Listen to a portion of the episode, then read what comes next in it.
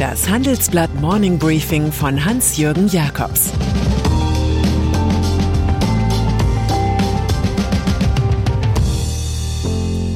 Guten Morgen allerseits. Heute ist Montag, der 14. Juni, und das sind heute unsere Themen. Netanyahu ist draußen in Israel. Die Airbus-Pläne von René Obermann. Verbot für Reichskriegsflagge. Nach einer kurzen Unterbrechung geht es gleich weiter. Bleiben Sie dran. Sie investieren in Aktien, es fehlt Ihnen aber eine klare Strategie. Ihr Depot ist ein Sammelsurium mehr oder weniger guter Ideen. Dann geht es Ihnen wie vielen. Lernen Sie in der Masterclass erfolgreich investieren, alles über kluge Börsenstrategien. Mit dem Rabattcode Investieren20 gibt es 20% Nachlass auf den Normalpreis. Infos unter handelsblatt.com slash erfolgreich investieren. Nahost. Wer zweimal Ministerpräsident war, zunächst von 1996 bis 1999 und dann das zweite Mal von 2009 bis jetzt, der kann kaum glauben, dass es wirklich vorbei sein könnte. So ist es jetzt in Israel bei Benjamin Netanyahu, nachdem er in der Knesset die Macht verloren hat.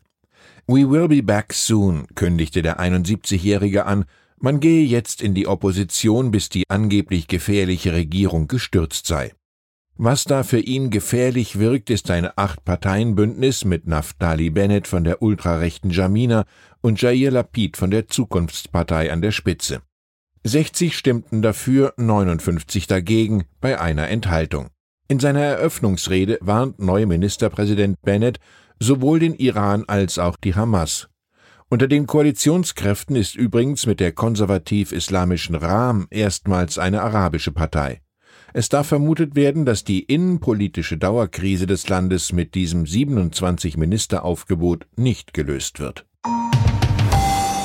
Weltpolitik der Drei-Tage-Gipfel der G7 in Cornwall vermittelte der Welt neue gegenseitige Treueschwüre und verbale Breitseiten gegen China. Klang gut, aber in Wahrheit war sich die Truppe ziemlich uneinig. US-Präsident Joe Biden fordert Infrastrukturinvestitionen von hunderten Milliarden Dollar für jene ärmeren und mittleren Entwicklungsländer, die sich stärker an den Westen binden und nicht eng mit China kooperieren.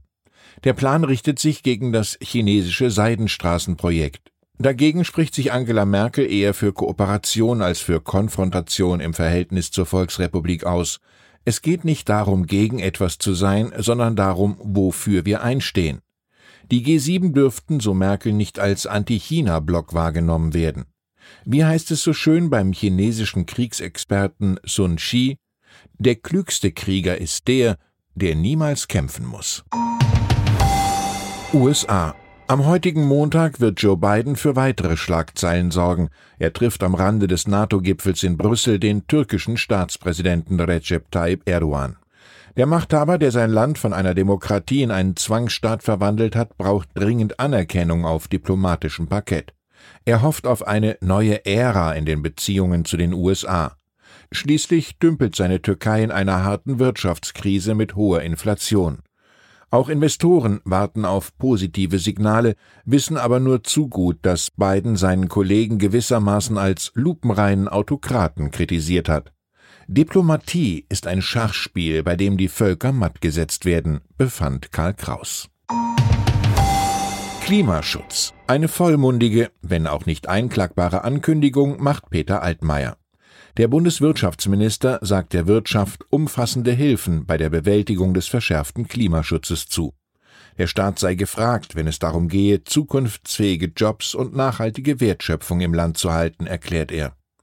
Erst kürzlich hatten Bund und Länder acht Milliarden Euro für Investitionen rund um grünen Wasserstoff in Aussicht gestellt.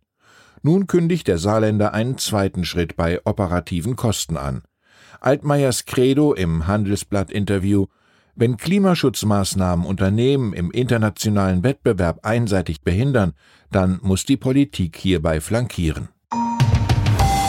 Airbus. Seit einem Jahr schon ist der ehemalige Telekom-Chef René Obermann Aufsichtsratschef von Airbus. Der Flugzeugbauer aus Toulouse steht derzeit gut da, aber Obermann sorgt sich vor allem um die Konkurrenz aus China. In seinem ersten Interview als Airbus-Mann sagt Obermann mehreren europäischen Zeitungen über Subventionen, Wir wollen in 15 Jahren ein emissionsfreies Flugzeug bauen. Derartige Programme können mehr als 10 Milliarden Euro kosten.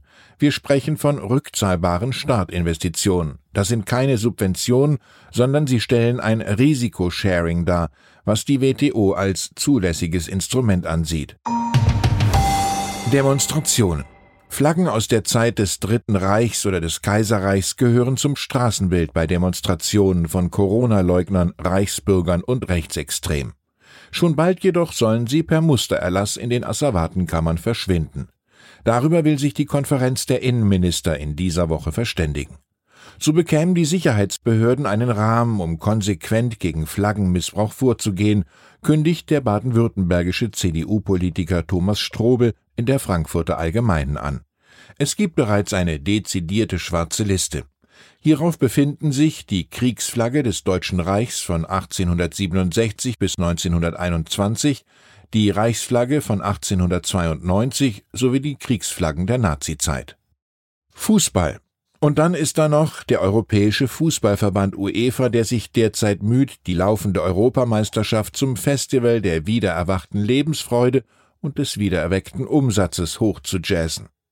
Doch der Verband steht wegen des Spiels Dänemark gegen Finnland schwer unter Beschuss. Da war der dänische Spieler Christian Eriksen kollabiert, minutenlang kämpfte er auf dem Spielfeld, letztlich erfolgreich um sein Leben. Statt das Spiel abzubrechen und am nächsten Tag wiederholen zu lassen, wurde nach längerer Pause 55 Minuten lang weitergekickt. Die Spieler waren in einem Schockzustand. Wir hätten nicht spielen sollen, das ist mein Gefühl, sagt der dänische Trainer. Es gibt wichtigere Dinge als Fußball, fand das öffentlich-rechtliche Radio DR. Der UEFA aber fehlten an diesem Abend offenbar Empathie und Moral.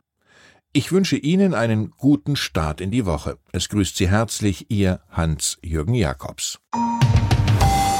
Das war das Handelsblatt Morning Briefing von Hans-Jürgen Jakobs, gesprochen von Peter Hofmann. Die Welt steht vor gewaltigen Herausforderungen. Zum einen die Energiewende voranzutreiben und gleichzeitig den Klimawandel einzudämmen. Und auch der Energieträger Wasserstoff gewinnt weltweit immer mehr an Bedeutung. Doch wie geht es weiter? Erfahren Sie mehr auf dem Handelsblatt Wasserstoffgipfel 2024 am 12. und 13. Juni in Essen. Infos unter handelsblatt-wasserstoffgipfel.de. Mit dem Vorteilscode Wasserstoff 2024 erhalten Sie einen Rabatt von 15% auf die Tickets.